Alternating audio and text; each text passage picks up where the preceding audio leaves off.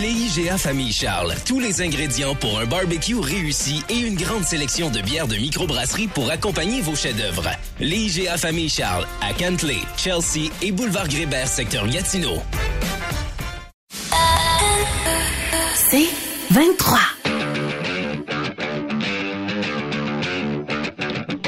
Le local sportif. Votre rendez-vous par excellence pour tout savoir sur l'actualité de la scène sportive locale. Au 1047 Outaouais. Voici le local sportif. Retrouvons Marc Legault et ses collaborateurs. Bon début de soirée, chers auditeurs. Bienvenue à cette première de 2023 du local sportif. Très content de vous retrouver à nouveau. Très content de retrouver euh, également nos collaborateurs. Euh, Luc Chénier, bonsoir. Salut Marc. Yannick Saint-Denis, euh, content de te revoir encore une Ah fois oui. parmi nous. Ouais, il y a On des a gens qui doivent souffrir ce on soir, a mais on se voit. bien commencé l'année. Voilà. ouais, c'est- c'est bien parfait. Et Daniel Monguin, comment ça va? Hey, ça va très bien. Bonne Va et très heureuse bien. année à euh, tous. les boys, euh, très grosse émission euh, pour débuter cette année. Oui. Évidemment, on va consacrer ça euh, surtout au hockey, au hockey junior, entre autres. On va faire un bon bilan là, de ce qui s'est passé avec les Olympiques de Gatineau pendant la période euh, des fêtes. Euh, également, ce qui se passe avec les sénateurs euh, d'Ottawa sûr. On va recevoir euh, l'excellent Stéphane Leroux, aussi un joueur de 16 ans, 17 ans, 18 ans, quelque part dans, au Québec. Stéphane le connaît, donc... euh, Assurément, oui. On- Même on- 14-15. oui, oui, 14-15. Donc, on, on- on- il sera avec nous pour notre portion euh, débat, discussion, où est-ce qu'on va, on va lui demander d'analyser euh, la performance euh, de des joueurs qui ont un, un lien avec la région, qui ont participé au championnat du monde de hockey junior, entre autres Tyson Hines de Gatineau qui a gagné, Zach Dean et tout ça, mais certains joueurs des 67 euh, d'Ottawa, Tyler Boucher et tout ça. Donc, Stéphane va venir euh, nous euh, analyser tout ça. On va en profiter pour euh, euh, parler un petit peu aussi de- du reste de la planète de hockey junior, Corey Bedard, entre autres, période des transactions. Ouais, j'ai entendu, il y a un petit jeune là, qui, qui est Ah, pas mauvais. là, ouais, qui dans l'Ouest. ouais, dans l'Ouest, ouais, c'est peut-être pour ça que tu le connais pas. C'est ça, ouais. tu vas le découvrir un peu plus tard pendant, pendant l'émission. Parler aussi des prix faramineux qui se sont payés. euh, euh, Les transactions. les transactions dans la Ligue de l'Ouest et de l'Ontario. L'écouter, c'est absolument Ouais. Moi, j'ai rarement vu ça. Euh, c'est totalement nouveau. On va, on va lui demander ce qu'il pense euh, de tout ça. On a également euh, Maxime Ménard, l'entraîneur de l'Intrépide de, de Gatineau Média 3, mais des Griffons du cégep euh, de l'Outaouais au niveau collégial qui va venir euh, nous parler de la fin de saison de ces deux formations. Et en fin d'émission, on a Patrick Davis, euh, joueur de football des Alouettes de Montréal, un ancien de Nicolas Gatineau. On va retirer son chandail euh, euh, vendredi. Il va venir nous parler un petit peu de son cheminement, cet honneur-là, tout ça. Donc, pour euh, clore l'émission, ça devrait être très, très, très intéressant. Et ben, on va débuter, Luc, comme je l'ai mentionné, Luc, Daniel et Yannick, entre autres, avec ce qui se passe avec les Olympiques de Gatineau. C'était la fin de la période de transaction le 6 janvier. Je vais vous faire la nomenclature là, de ce que les Olympiques ont obtenu et de ce qu'ils ont donné également. Euh, et là, évidemment, là, j'ai annulé certains choix au pêchage. là, dans Ouais, le ouais. sens que Ouais, si on a donné un 2 et on a reçu un 2, j'en parle pas là. Donc, du côté des Olympiques, on a reçu Alexis Gendron, Riley Kidney, Cam McDonald, Francisco Lapena, un choix de 7, un choix de 11.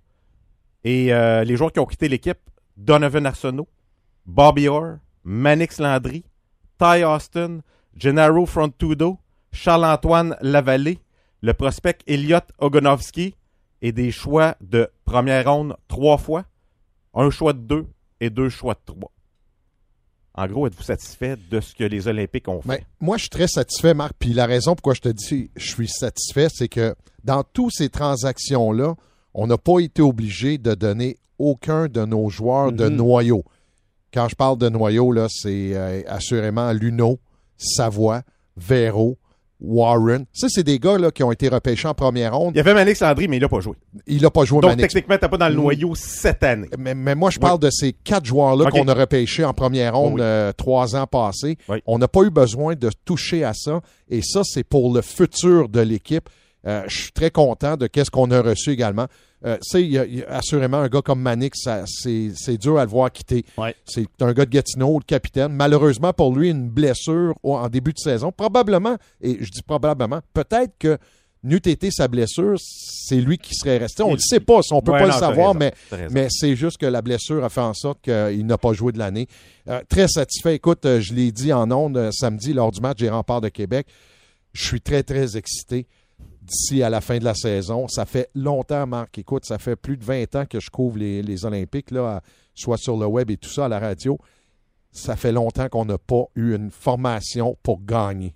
Ça fait très longtemps. La dernière fois là, qu'on a fait autant de transactions, on l'a fait un peu en 2010, mais on l'a fait surtout en 2003, là, tant qu'on était chez les Reed, euh, les, les euh, Belmore. fait longtemps, ouais. Ça fait très, très longtemps.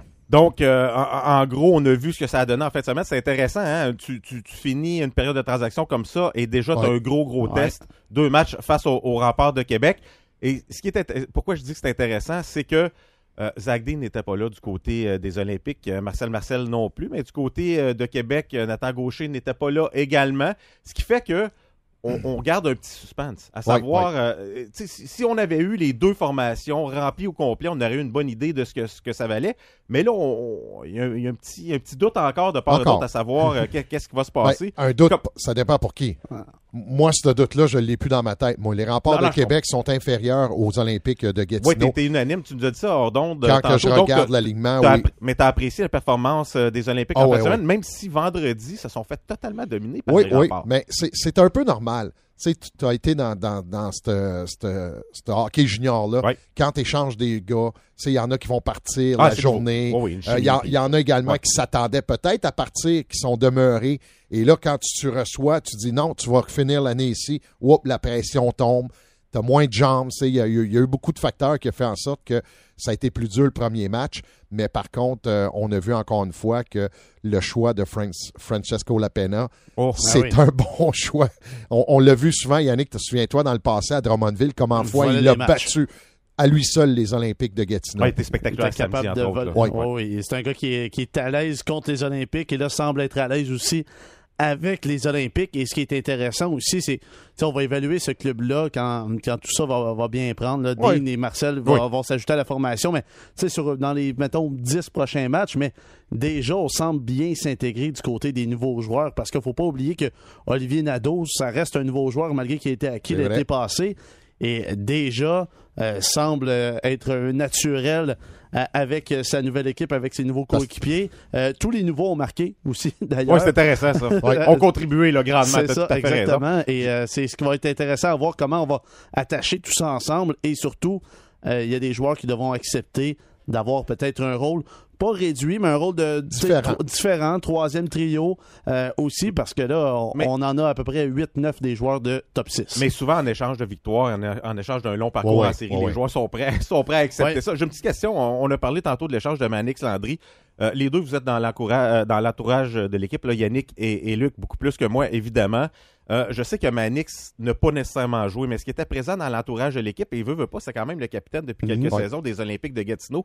Est-ce qu'au niveau leadership, vous pensez qu'il y aura absolument aucun changement? Il y a certains joueurs qui vont prendre la pôle sans aucun problème, ou au contraire, il peut y avoir une certaine période Ben, d'adaptation? mo- moi, je pense pas parce que du côté leadership, là, on a quand même été chez des joueurs, des, des leaders naturels. On avait Ouais. déjà ici dans le vestiaire. C'est Manix, il était présent à la maison, mais il n'était pas sur la route. c'est pour ça que je dis avec, que vous êtes dans l'entourage et tout ça. pas mais, présent, mais je pense que Manix, c'est euh, c'est un genre de capitaine qui, lui, là, quand il embarque sur la Par patinoire, c'est là qu'il va, par exemple. Absolument. C'est là qu'on travaille, c'est là qu'on on montre vraiment l'allée, comment s'en- se faire. euh, C'est pas un rah-rah-rah dans le vestiaire. non, je, non, c'est Ouais. pas un rah rah rah. Puis on, on a, on a beaucoup également. On a beaucoup. Tu sais, tu prends un gars comme Nado. C'est un, leader naturel, Mhm, là, mhm. déjà. euh, puis quand tu parlais des transactions, là, Marc, là, cette transaction-là a été faite euh, à- au début de l'année, l'an passé, là, pratiquement, à la fin de l'année. Mais c'est quand même un gars qui vient d'arriver avec les Olympiques. Je le considère comme une transaction qu'on a fait là, là également. Là. Et tu parles d'un Olivier Nadeau. Euh, ce que j'ai remarqué aussi contre Québec, déjà une lettre sur son chandail. Louis Ouais. Robitaille part de lui comme un gars déjà vocal aussi. Intéressant. ouais. Euh, dans, dans le vestiaire, c'est un gars qui a gagné l'an passé. On est allé chercher McDonald's. C'est un gars qui a gagné Oui. aussi l'an passé. La Coupe Memorial. Un, la président, l'autre, la Coupe Memorial. Donc, c'est des euh, gars comme ça, des leaders. Et je me souviens aussi du point de presse de Louis Robitaille euh, à la suite de la transaction de Manix Landry. Quelqu'un lui a posé la question justement sur le leadership. Et un autre qui est revenu dans le point de presse de Louis, c'était Tristan Luneau, qui a pris beaucoup de place cette saison euh, dans le vestiaire. C'est un gars qui a pris ça en charge, ce leadership-là, dans la chambre. Surtout, on vient de le dire, dans les matchs à l'extérieur. Manix Landry n'était pas là. Et même les matchs à domicile, Manix était là, mais pas n'était pas là dans la chambre avant les matchs. c'est pas- la ouais. me- c'est pas la même chose. Donc, euh, Tristan Luneau, qui est euh, possiblement, on, on peut penser. Ça peut être un candidat. Ça pourrait être un candidat euh, de capitaine ici à Gatineau. Manix Landry l'a fait à 18 ans, euh, avoir laissé sur son chandail. C'est un gars qui a commencé euh, à 16 ans, à l'image aussi euh, de Tristan Luneau. Donc, ça pourrait être une belle transition. On va voir s'il y a des décisions qui vont être prises de ce côté-là dans les prochaines semaines. Maintenant, l'équipe est complétée. Euh, on se dirige vers, lentement, mais sûrement vers Ouais. cette fin de saison-là. C'est un classement extrêmement serré. Euh, vos prédictions, vos attentes pour euh, les Olympiques d'ici la fin de cette saison-là, sur, sur une séquence qui s'en vient euh, de matchs, euh, j'ai goût de dire, euh, assez prenable là, pour les Olympiques Ouais. de Ben- Gatineau. Euh, c'est peut-être un bon timing, question de bâtir quelque chose avec Mhm. cette chimie-là avant d'affronter les puissances là, que seront Halifax, entre autres, les deux matchs contre les 67 d'Ottawa, qui sont tout simplement extraordinaires. Donc, euh, c'est quoi vos attentes là, dans les prochaines semaines là, du côté des Olympiques? Mes attentes, moi, de mon côté, c'est que les Olympiques finissent premiers dans l'Ouest. On doit viser absolument euh, le premier rang dans l'Ouest. Pourquoi? Parce qu'au deuxième tour, si on finit deuxième, par exemple, ou euh, même si euh, les Huskies continuent de, de jouer comme ça et dépassent euh, Gatineau, ça m'étonnerait, mais si on finit deuxième, c'est qu'en deuxième ronde, on va avoir Sherbrooke ou Victoriaville dans les pattes. Ça, on veut absolument Non, éviter ça. On veut avoir le plus ouais. gros classement, donc le, le classement numéro 1 dans l'Ouest pour affronter au moins l'équipe numéro 4 dans l'Ouest en deuxième ronde et éviter euh, de- d'avoir euh, à jouer du, du très mais on va toujours jouer du très très gros hockey mais Non, non, je euh, comprends. faut ouais. vraiment éviter Victoriaville qui est la surprise cette saison qui a même été acheteur durant cette À la période surprise de tout le monde, d'ailleurs, ouais. et le Phoenix de Sherbrooke faut les éviter Euh, on connaît leur puissance de frappe on va parler de Tyson Hines tantôt ils ont Ouais. Joshua Roy également eux aussi se sont Et, équipés et dans ils sont les filets aussi pour jouer en séries éliminatoires. Absolument. Et moi, tu vois, je vois ça, c'est euh, il y, y a seulement deux points là, qui séparent la première position des Olympiques au, au quatrième rang dans l'association de l'Ouest. Moi, ce que je- je- j'espère également, c'est oui, on veut terminer premier, mais l'important là, c'est d'arriver à la porte des séries et être dans un bon momentum. C'est de, de ne pas non plus. Ouais. tenter de brûler les joueurs pour vraiment terminer premier parce que t'es pas mieux si tu rentres dans, si Ça, c'est tu rentres sûr. dans les séries puis tu as des blessures, tu as des, des joueurs qui sont brûlés parce qu'on a. Et c'est peut-être là la différence entre les Olympiques et quelques formations dans l'Association de l'Ouest, c'est la profondeur. On a quatre Mhm. trios. On va avoir quatre trios qu'on peut Ouais. mettre sur la patinoire. On voit présentement Will Chisholm joue du gros hockey. C'est un gars qui euh, travaille bien, va tomber sur le quatrième trio à sa place comme joueur de centre. Colin Radd va tomber également à la quatrième euh, comme joueur À sa de, place, il a bien à joué sa place, oui, il a bien euh, joué, ouais. mais lui, sa place, c'est là. Et c'est là qu'il va dominer. Mhm. C'est là qu'il va dominer l'adversaire. Et c'est ça qu'on on veut faire là, du côté des Olympiques. Mais c'est euh, Yannick en a parlé un peu tantôt. Il faut, par contre, laisser le temps à cette formation-là de se greffer, de se mélanger pour qu'on puisse aller chez le meilleur de tout le monde. Parce qu'en Faut que ce le moment, gâteau lève, finalement, c'est ça, oui. Il faut, faut que le gâteau lève, puis il faut trouver les bonnes combinaisons. Si le jello prend pas, on n'est pas mieux non plus. Ouais. Fait que moi, je pense là, euh, le, le plus gros travail que Louis Robitaille va avoir dans les prochaines semaines, c'est d'essayer de trouver les bonnes Mhm. combinaisons, s'assurer que tout le monde est, est content également, parce qu'il ne faut pas oublier. Oh là, oui, c'est de la gestion de bain. c'est de, la grosse, oh c'est oui. de la grosse gestion. Là, Tu sais, parce tu parles d'arriver sur un bon momentum, mais tu veux que les joueurs soient dans un bon état d'esprit Et voilà, également. et voilà. Il faut créer une équipe Ouais, avec cette équipe-là. Parce que trop souvent, on l'a vu il y a deux ans. La puissance, c'était Ouais. les Foreurs de Val d'Or. C'était probablement la puissance au Canada. Ouais, ouais. Sur oui. papier, éliminé en finale. Ouais. Euh, ensuite, euh, l'an dernier, les Highlanders de Charlottetown qui allaient le tout pour le tout, éliminés par Ben, même euh, les Saint-Jean, Cataractes de ils ont gagné Memorial, mais ils ont perdu en première ronde. Pour le main ronde Ouais. contre l'Océanique de Rimouski, Ouais. absolument. Et c'est l'exemple que j'ai donné à Louis euh, à Québec en fin de semaine. C'était l'exemple de Luc Robitaille. Luc Robitaille, pour gagner la Coupe Stanley, c'était d'aller jouer avec les Red Wings de Détroit, où il était dans, les, dans le, le- le classement de cette équipe-là. Quatrième trio à gauche. Mhm. Il a gagné la Coupe Stanley. Il a fait ce qu'il avait à faire sur la patinoire. Il a accepté son rôle. Et c'est ce qu'on veut voir. C'est ce qu'on doit voir également. En 30 secondes, euh, cette semaine, qu'est-ce qui attend les Olympiques là, euh, Jeudi, au cours des, l'Armada. euh, des prochaines journées? Jeudi, l'Armada au centre Slush Poppy. Vendredi, les Voltigeurs de Drummondville. Ah, ça va être en- intéressant, ça. Ça va être très Ouais. intéressant. Et samedi, on termine cette semaine-là avec une visite à l'Armada de Blainville-Boisbriand également. Donc, euh, des matchs quand même intéressants. Il, le mentionnait hors d'onde, il se passe toujours quelque chose contre l'Armada, Ouais, ouais, aussi. pour toutes sortes de raisons. euh, et ça sera le retour d'Alexis Gendron contre son ancienne formation. Ben, il, il Ah, a déjà déjà- Ah, il joué deux déjà fois. Oui, deux fois. Oui, Mais quand même, ça va être, euh, ça risque d'être intéressant. Beaucoup de monde au centre euh, Slush Oui. Dans les derniers matchs. J'ai l'impression que ça va se 4 000, poursuivre. hein. les deux derniers matchs, c'était très plaisant, l'ambiance euh, qu'il y avait là. Écoutez, avec la formation qu'on a, là, on peut pas avoir du meilleur hockey junior qu'on a là. Ben, évidemment, on va euh, y revenir à chaque semaine. On va suivre le parcours des Olympiques. Au retour de la pause, ben, ça sera Daniel Mongrain qui va venir nous parler euh, ben, du parcours un petit peu moins fructueux des sénateurs euh, d'Ottawa, même si ça a quand même bien été là, dans les dernières semaines. On va se laisser le temps d'une pause. Vous êtes dans le local sportif au 147 Outaouais.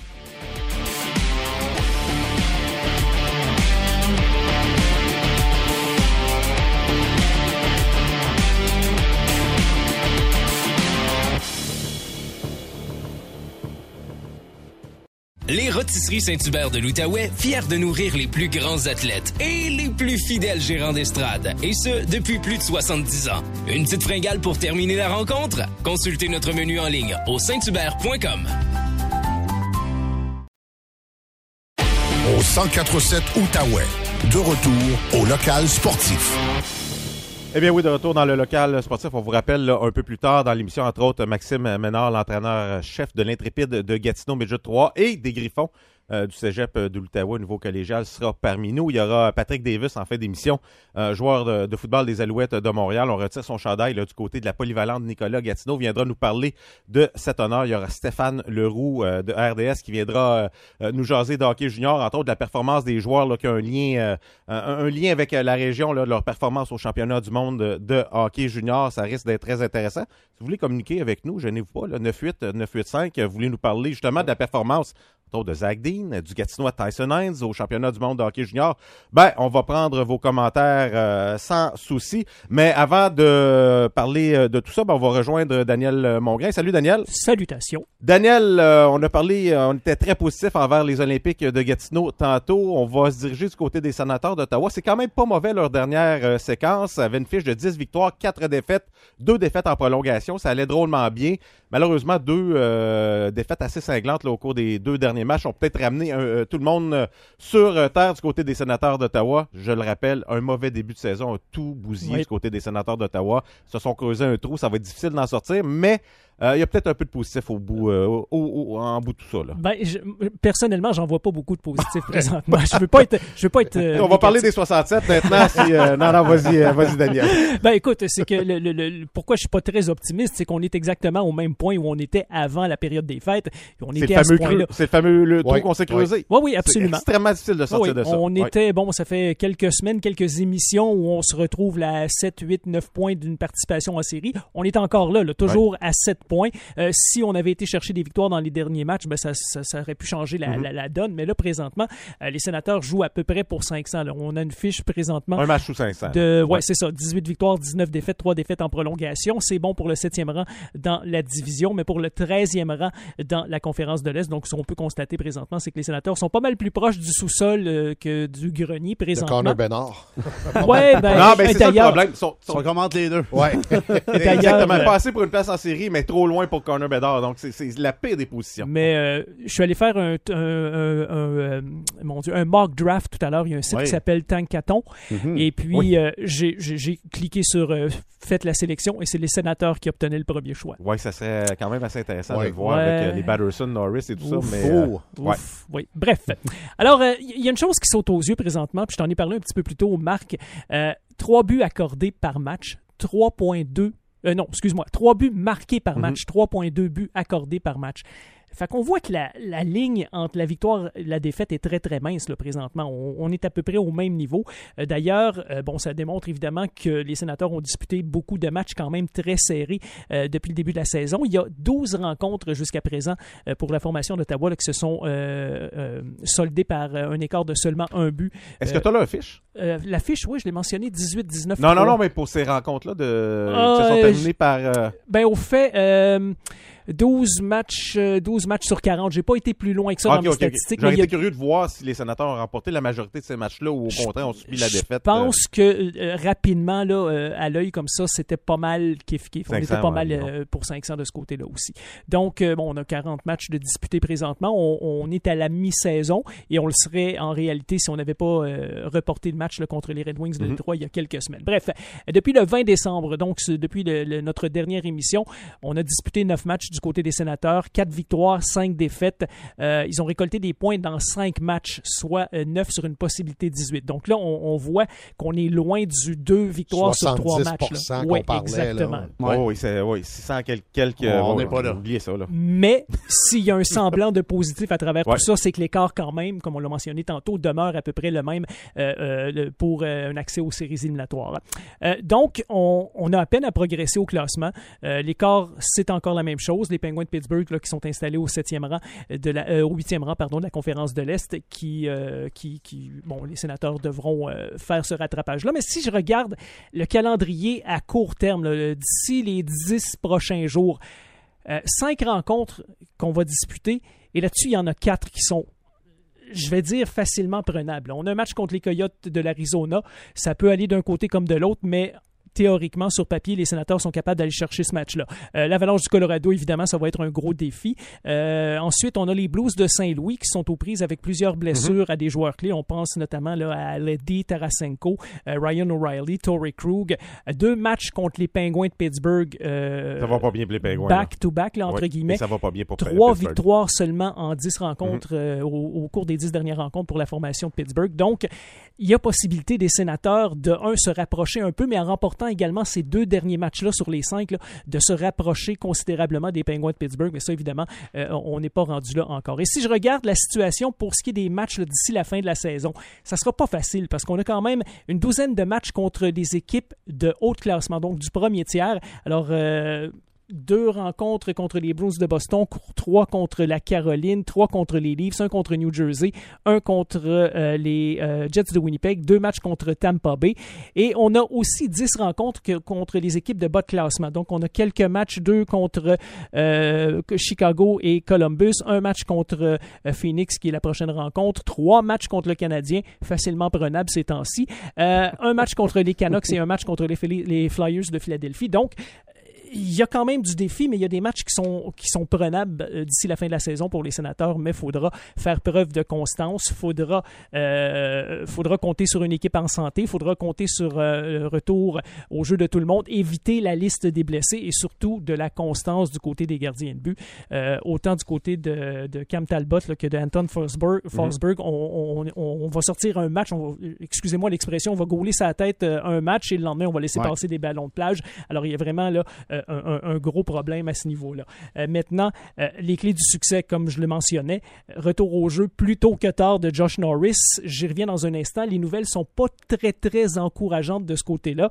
Euh, que toute l'équipe fasse preuve de constance, mais surtout, comme je l'ai dit, là, au niveau des gardiens de but, éviter l'infirmerie et que les équipes qui devancent les sénateurs connaissent de mauvaises séquences. Là. Et c'est Mais jamais ça, bon quand tu tu, peux pas commences à, compter. quand tu commences à te fier ces autres là. c'est, euh, Exactement. ouais. Donc, tu vois pourquoi j'ai un peu de difficulté à trouver du Mais, positif. mais par contre, Daniel, il y a une chose, par contre, faut Oui. pas oublier.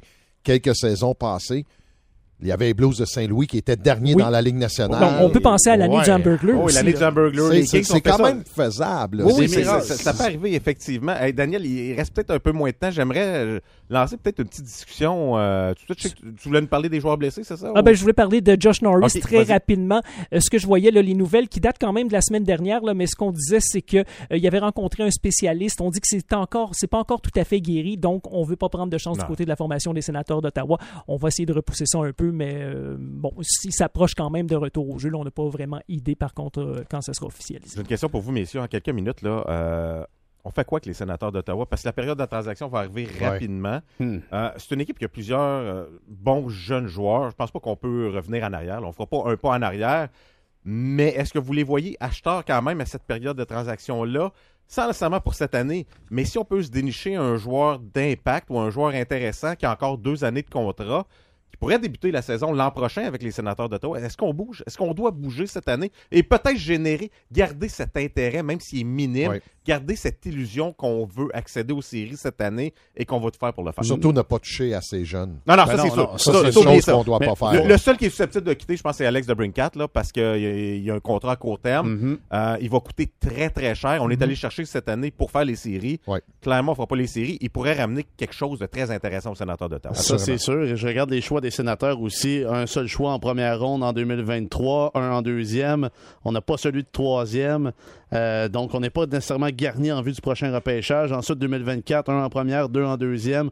pas de choix en troisième, deux en quatrième. Donc, euh, on n'a pas non plus beaucoup de choses à- à- pour euh, donner Pas aux beaucoup autres de monnaie équipes. d'échange. Ouais. Euh, si Ce on que a une tu as à échange- échanger, ce que, ce que tu peux Daniel, échanger, tu un, peux le un- un garder. prospect qui est à Belleville, un Ridley Gregg ou quelque chose comme ça, parce que t'en as déjà un noyau Mhm. de jeunes joueurs. Tu peux Ouais. peut-être te permettre un Lassie Thompson, un, Jacob Bernard Docker ou quelque chose comme ça pour aller chercher un joueur d'impact. Je sais pas ce que t'en penses ou. euh, Ben, écoute, ça, ça- ça va être difficile parce que bon, qu'est-ce qu'on va chercher là? On a besoin en attaque, on on n'est pas trop mal pris présentement. On a besoin probablement un, ou idéalement deux défenseurs. Puis moi, je crois qu'on a besoin d'un gardien de but aussi. parce que Ouais. ni un ni l'autre n'est capable de prendre la pôle présentement.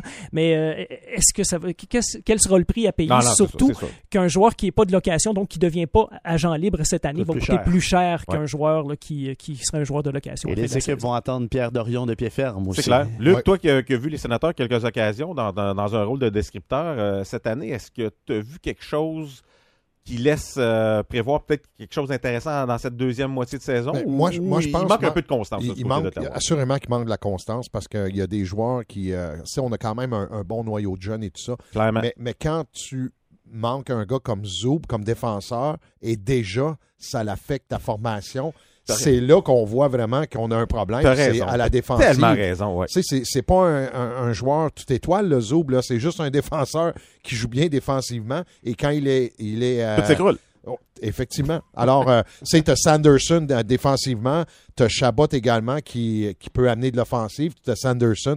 Alors, moi, je pense qu'on va devoir se tourner pour stabiliser cette défensive parce qu'à l'attaque, on a de bons morceaux, on a de bons joueurs pour produire et surtout, on a de jeunes joueurs et même les plus vieux, comme Claude Giroux, fait Mhm. encore le travail. Ah, oui, non, absolument. Claude Giroux a... Il est là pour deux ans, Ouais, donc euh, on va vouloir bâtir autour de lui, mais soyez pas surpris si on, c'est statu quo chez les sénateurs quand même. Ah, c'est sûr et certain. Donc, ça va être intéressant à suivre. J'ai hâte de voir, période de transaction, là, dans quelques mois du côté des sénateurs euh, d'Ottawa, quelle stratégie sera utilisée du côté de Pierre euh, Dorion. Nous, on va cesser euh, le temps d'une pause. Au retour, ben, euh, entre autres, là, Yannick va nous parler de Tyson Hines, euh, très intéressant. On euh, revient au retour de la pause dans le local sportif au 147 Outaouais. T'as envie de manger en famille ou entre amis, à l'intérieur ou sur une méga terrasse, pour une célébration ou même juste pour un verre, pour un grand ou un petit groupe, viens découvrir le Pêle-Mêle Pub, situé à l'Agora dans le plateau. Nous sommes ouverts 7 jours sur 7 de 11h à 1h du matin. Essaye nos spéciaux du jour. Tu veux te faire livrer nos fameuses ailes de poulet dans le confort de ta cour arrière ou de ton salon? Commande maintenant et résous ta fringale en allant sur agora.pellemêle.ca. Le Pêle-Mêle Pub. On fait quoi? 20 allées de Hambourg à l'Agora. Regard sur l'actualité sportive de l'Outaouais. De retour au local sportif. La semaine passée, s'est terminé le championnat du monde de hockey junior. euh, victoire euh, du Canada de façon dramatique. Il y a un joueur euh, de la région qui a eu un rôle très important dans cette formation-là. C'est le défenseur euh, gatinois Tyson Hines qui a débuté dans le rôle de septième défenseur. Ouais. Jouait Mm. 12-13 minutes par match en début de tournoi. Il a terminé les deux derniers matchs plus de 22 minutes de temps de, de glace. Donc, clairement, il a... euh, il a donné des munitions aux entraîneurs euh, en, leur disant je suis capable de, de faire le travail et il l'a drôlement bien fait. Et Yannick Saint-Denis, tu on fait exception à la règle un petit peu. Ouais. on a un athlète amateur euh, autre que le hockey, mais le contexte s'y prêtait quand même relativement bien. Ça sera le Tyson Hayes va faire l'objet de Ah ton à- reportage. À, tout seigneur, tout honneur. absolument. T'as as bien euh, résumé euh, son parcours. Tu lui, on se disait, va-tu faire équipe Canada Junior ou non? Tu l'as bien dit, septième défenseur. Euh, je regarde euh, sa, sa fiche aussi en carrière au hockey. Il avait joué dans le Canada U17. Ouais. Euh, avait pas été U18 euh, par contre. Donc, euh, peut-être avec la, la pandémie aussi, ça a été compliqué, mais euh, a été euh, une des surprises, je pense, du tournoi, utilisé en prolongation pendant la finale. Imagine-toi donc, un gars qui a commencé comme septième défenseur. Donc, imaginez ce que ça a donné. Et on va écouter le- en partant la description de Stéphane Leroux du but en or qui a permis à, à Tyson Hines d'être euh, champion du monde. Kulich qui a perdu le disque et Clark qui reprend tout de suite la remise 2 contre 1 avec Gunter et Roy. Roy s'avance. Roy à Gunter, le tir, le but! Dylan Gunter qui donne la victoire au Canada! La 20e médaille d'or! Joshua! C'est à ce moment que le Gatinois Tyson Hines est devenu champion du monde de hockey junior avec le Canada. Un moment qu'il a pu célébrer avec les siens au cours de la fin de semaine. C'était pas mal euh, sur un nuage, là, mais là, tranquillement, pas vite, là, genre, là, je retombe du nuage, là, puis euh, c'est le fun, sais, vraiment euh, passer du bon temps avec la famille, avec mes amis, ça faisait longtemps que j'avais pas vu, puis c'était vraiment, là, euh, vraiment incroyable, là. Il a aussi eu la chance d'avoir des amis au sein même de la formation. Juste pour voir, puis Nathan Gaucher aussi, c'était incroyable, là. Vraiment, là, de, de pouvoir vivre ça avec, euh, avec eux autres, puis toute l'équipe, la chine d'équipe qu'on avait, là, c'était vraiment... là, euh, J'aurais pas pu demander mieux, là, puis euh, c'était vraiment le fun. là. Tout n'a pas été rose pour le Canada dans ce tournoi qui a débuté, rappelons-le, avec une défaite contre la Tchéquie qui a passé près de leur refaire le coup en finale. On les prenait peut-être un petit peu trop à la légère et tout. Puis euh, je pense que c'est ça qui nous a affecté là, pendant le premier match. On a essayé de, de, de jouer une genre de game skills là, à place de, euh, de continuer dans, dans, dans- la direction qu'on était là, en travaillant fort. Euh, si on travaillait pas fort, là, on n'allait pas gagner ce tournoi-là. là. Choix de troisième ronde des Ducks d'Anaheim, Tyson en est un qui a élevé son jeu d'un cran. De 14 minutes 28 secondes dans ce premier match, il a été utilisé pendant 22 minutes 40 dans la grande finale, étant même utilisé en prolongation. Premier Gatinois à ce tournoi depuis Daniel Brière en 1997, Heinz a aussi été l'auteur de deux buts dans ce tournoi, dont un très important en phase préliminaire face à la Suède. euh, réussit à pousser plus loin. La passe devant, le tir et le but! Tyson Hines, le défenseur québécois, c'est 3-0. Son prochain objectif, la Coupe du Président dans la LHJMQ avec le Phoenix de Sherbrooke. À l'image des Olympiques de Gatineau, le Phoenix a fait des échanges importants. Mais qui aura le déçu? À reconfirmer, mais euh, non, non, je suis vraiment, je suis vraiment content de l'équipe. Là, à la des transactions, là, on a fait des, euh, des, des gros échanges, puis euh, j'ai vraiment hâte de voir euh, que ça va donner. Oh, excellent reportage, la petite musique, We Are the Champion, euh, Et lui, si, honnêtement. si tu l'as- si tu lui demandais, Marc, deux ans passés, est-ce que tu te vois avec Ah l'équipe Canada Junior? Lui, sa progression a été fulgurante Ah, là, du côté de. Tyson Il l'a dit lui-même. Il l'a dit lui-même Ouais. là, que c'est. euh, des- Ça, c'est une belle histoire. C'est Ouais. vraiment intéressant euh, d'entendre une histoire comme ça. On mentionnait son temps de glace. euh, tu le mentionnais dans le reportage. Il était étudié à prolongation. J'ai regardé euh, chaque match du Canada. Il a débuté à 14 euh, points quelques secondes Ouais. là, lors du premier match. Et à chaque match par la suite, a Ouais. toujours Augmenté. augmenté son temps de glace pour terminer avec tout près de, de- de 23 minutes, 24 minutes Mhm. euh, lors de la finale. Bravo, honnêtement, euh, c'est bien. Euh, et puis, euh, ben, il semble être une personne sympathique aussi. Euh, Ouais. Et encore une fois, un joueur propriété de qui? Des Ducks d'Anaheim, un autre Québécois. Un autre défenseur. Un autre défenseur québécois qui appartient aux Ducks d'Anaheim avec les Warren, les Luno. Luno, entre autres. Faut pas oublier qu'on voit qu'il est déjà Zellweger. là. Euh, ouais, Zellweger, qui est pas mauvais non plus, mais quand même, euh, c'est intéressant. Mais excellent parcours là, du côté de Tyson Knight. Très beau reportage, Yannick. Oui, et j'ai eu la chance aussi de lui parler un peu plus tôt euh, cette année à Tyson Hines. C'est- un gars qui, qui se souvient de ses racines ici, euh, aussi à Gatineau, qui est toujours excité de venir euh, ici jouer contre les Olympiques de Gatineau. Et évidemment, euh, ça pourrait donner quelque chose de gros si les deux équipes s'affrontent à un certain moment donné durant ces séries éliminatoires. À reconfirmer qui sortira gagnant d'un certain d'un duel éventuel. Ah. Oh, Non, non, ça, ouais, ouais, et ça, ça va être un jour à surveiller là, si jamais euh, les C'est ce qu'il a dit, formations je, je le cite, à reconfirmer. Luc Chénier, euh, Il avait pas l'air trop de- d'accord, hein. euh, si, si- si le duel n'est pas contre les Olympiques, moi, j'ai pas de trouble avec ça. Gagné.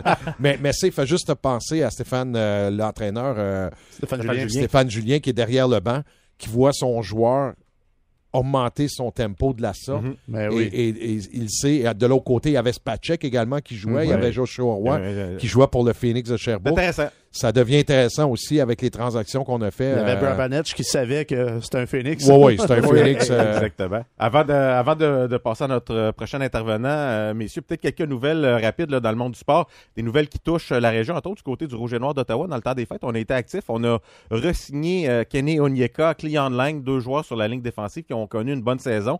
Et surtout le spectaculaire Devante Dedmond, le retourneur euh, de beauté. C'est tous des contrats de deux ans. Ça, c'est rare qu'on voit ça dans la Ligue canadienne de football. Donc, on, on tente, on tente de créer un petit sentiment d'appartenance pour euh, les partisans, évidemment, du côté du Rouge et Noir. La clé sera Jeremiah Mazzoli, corps arrière. On dit qu'il va être en santé, qu'il va être prêt bien avant le début du camp d'entraînement. Donc, c'est peut-être euh, la bonne euh, nouvelle. Le fondeur euh, gatinois Antoine Cyr qui est passé tout près d'une médaille euh, sur le circuit de la Coupe du Monde de, ski de fond. C'est une bonne nouvelle. Si on va tenter de le contacter dans les prochaines euh, semaines, je pense que ça pourrait être une histoire intéressante. Et parlant d'histoire intéressante, Valérie Grenier, qui vient de Saint-Isidore, de l'autre côté Mhm. de la rivière, est devenue la première Canadienne à remporter un slalom géant en Coupe du Monde de, de ski alpin. La première depuis Cathy euh, Crenner là, au cours des 50 dernières années. Donc ça, c'est une excellente nouvelle. Elle aussi, on va tenter de la contacter dans les prochaines semaines. La question de voir ce qui se passe. Et euh, tout juste de l'autre côté de la rivière, on a effleuré le sujet un peu, les 67 d'Ottawa. On a parlé des Olympiques, mais les 67 d'Ottawa, premier dans la Ligue junior de l'Ontario, euh, disons qu'ils ont passé la gratte là, du côté des ouais. transactions, sont allés chercher Logan Morrison des Bulldogs d'Hamilton. Euh, rien de moins que le, le joueur le plus utile des séries l'an passé Mhm. dans la Ligue de l'Ontario. Et le défenseur Pavel Mintyukov, euh, lui, il est troisième compteur dans la Ligue de l'Ontario. 54 points en 37 Un points, en défenseur, 35 tu matchs.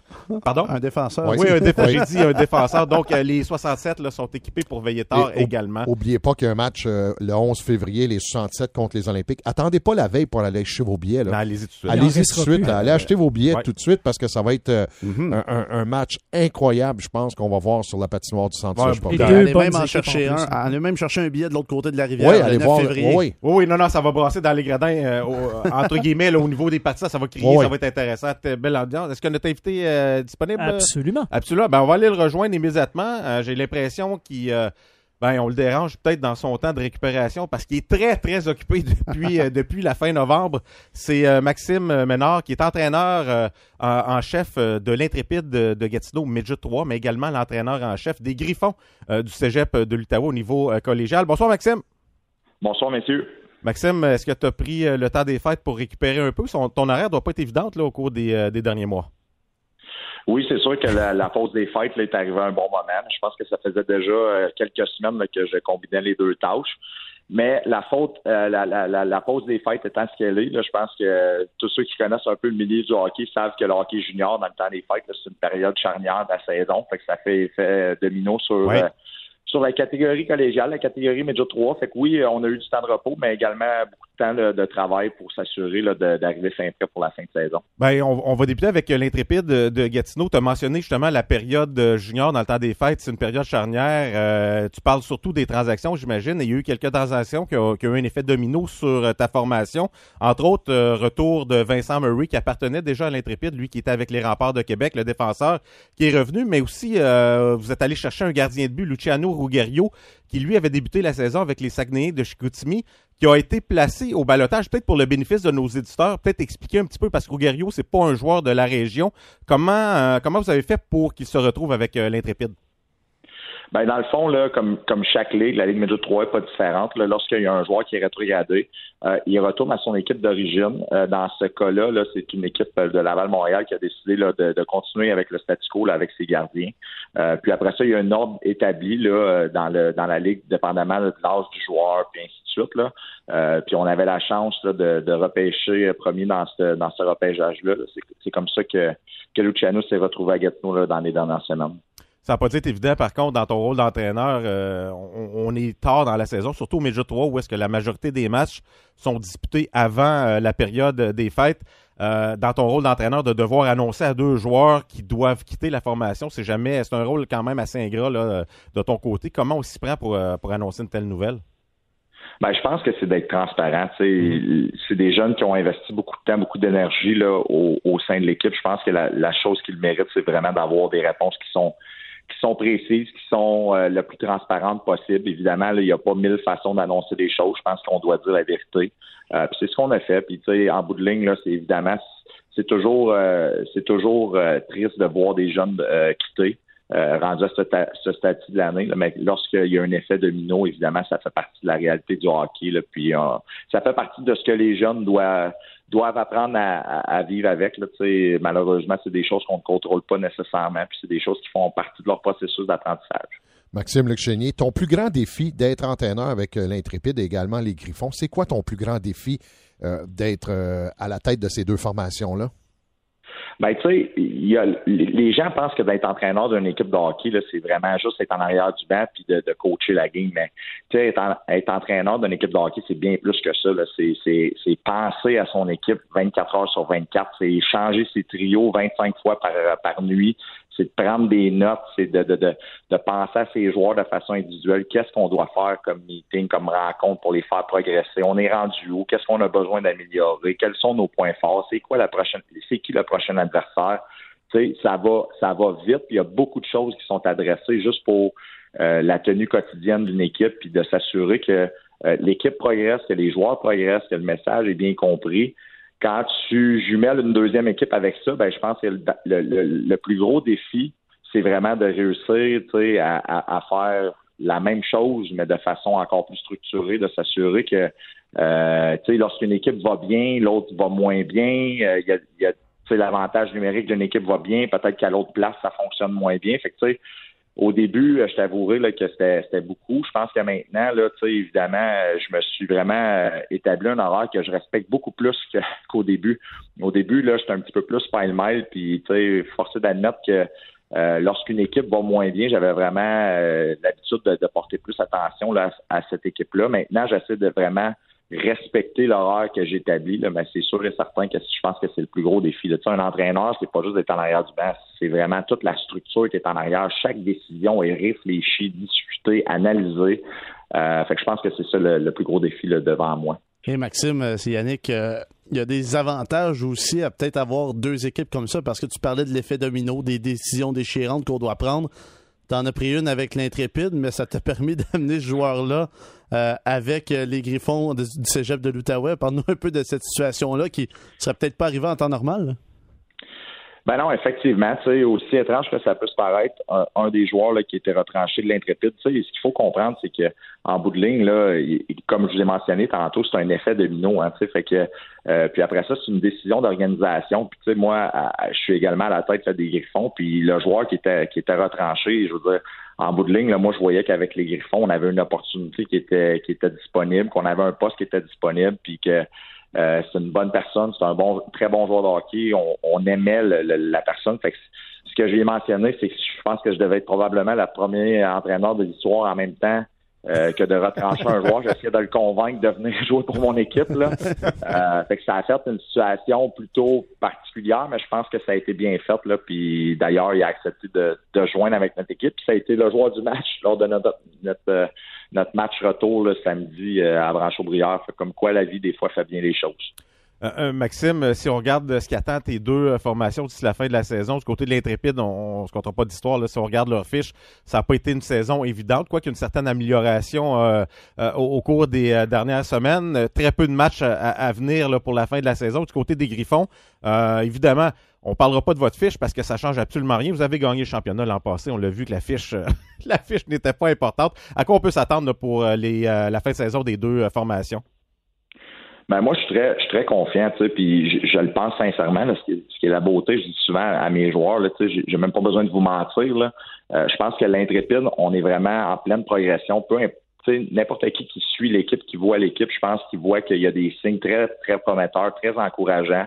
C'est sûr que la, venue de nos deux nouveaux joueurs, là, je pense, va nous aider euh, assurément à, avoir des victoires, là, des résultats plus positifs. Mais même avant la venue de ces deux joueurs-là, je pense qu'on était vraiment sur, sur, le point de réussir à, renverser la barque. Là. J'ai pas la prétention qu'on va gagner tous les matchs d'ici la fin de saison, mais chose certaine, je suis convaincu euh, qu'on est capable de battre n'importe qui dans cette dans cette ligue-là, puis que le meilleur est à venir en termes de notre de notre saison. Où ça va nous mener, évidemment, il n'y a pas de garantie. Euh, mm-hmm. On ne le sait pas, on le, contrôle d'une certaine façon, mais euh, moi, je suis convaincu que le meilleur est à venir pour cette équipe-là. Puis je, je, suis convaincu, puis je vais même me mouiller. Là, je pense qu'on va créer des surprises en fin de saison. Puis je le crois, je le crois, Monticus, parce que je pense que ces joueurs-là, l'adversité qu'ils ont vécue, euh, il n'y a pas grand groupe de joueurs à cet âge-là qui passent à travers une saison comme celle-là. Puis des fois, ça, ça peut créer euh, justement des, belles choses en fin de saison. Sans nous mettre de pression, je pense qu'on est capable de on est capable de surprendre un peu les, euh, les gens qui suivent la Ligue Major 3.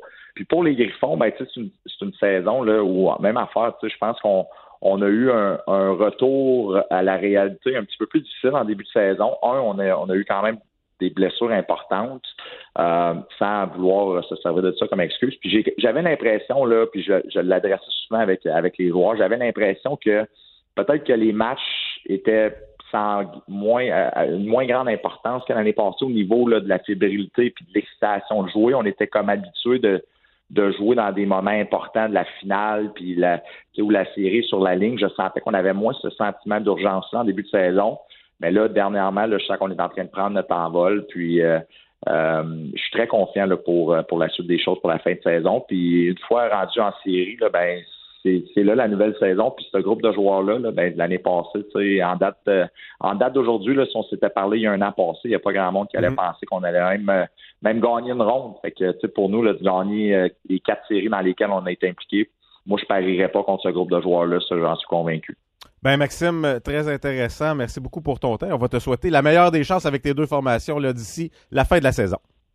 Merci beaucoup, messieurs. Merci. C'était Maxime Ménard, entraîneur-chef de l'Intrépide de Gatineau Méjot 3 et des Griffons du Cégep de l'Outaouais. Donc, euh, capable de combiner euh, ce qui se passe. C'est quand même intéressant, mais ça, donne l'ouvrage. 24 heures sur 24 pour une équipe, puis une autre équipe, ça donne 48 heures sur 24. ça, tu penses hockey. Honnêtement, ça doit être l'ouvrage. Je ne sais pas s'il mêle de temps en temps certains systèmes de, jeu et, tout ça, mais euh, c'est quand même une euh, situation, assez euh, particulière pour lui, mais euh, clairement semble s'adapter à cette situation-là. Nous, on va se laisser immédiatement le temps d'une pause. Au retour, on va recevoir Stéphane Leroux qui va venir nous parler de hockey junior. On va parler des joueurs de la région qui ont performé au championnat du monde de hockey junior. Vous êtes dans le local sportif au 187 Outaouais.